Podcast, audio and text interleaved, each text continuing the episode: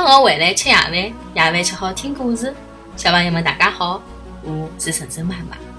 今朝晨晨妈妈和大家讲的这只故事的名字叫做《快乐的活神哥哥》。活神哥哥和只活神弟弟生活在森林里头。活神哥哥老聪明啊，活神弟弟呢有眼笨。搿天，小猪猡想造间房子，但是伊勿晓得哪能介造，于是伊来寻活神哥哥帮忙。活神哥哥拿造房子的办法讲拨了小猪猡听，小猪猡满意的走了。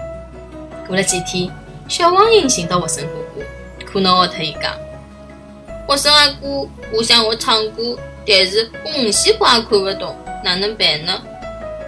活神哥哥耐心的帮小黄莺讲了五线谱，小黄莺听了也高兴的飞脱了。搿天，活神哥哥靠辣沙发高头。悠闲地听了音乐，活神哥哥觉得小动物们最近好像老少有人来寻伊了。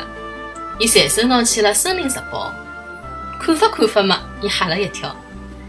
一个连草稿侪造勿好的小猪猡，现在居然成了建筑师。伊又翻到娱乐版，哎，搿勿是小黄莺吗？原来小黄莺现在是森林里最优秀的歌唱家。报纸高头讲，小朋友最近还要举办个人演唱会唻，搿真是让人吃惊呀！辣海活神阿哥合上报纸的辰光，突然之间又看了弟弟的照片。原来笨笨的活神弟弟现在也已经是一名优秀的医生了。活神哥哥看了报纸，欣慰的笑了。小朋友们。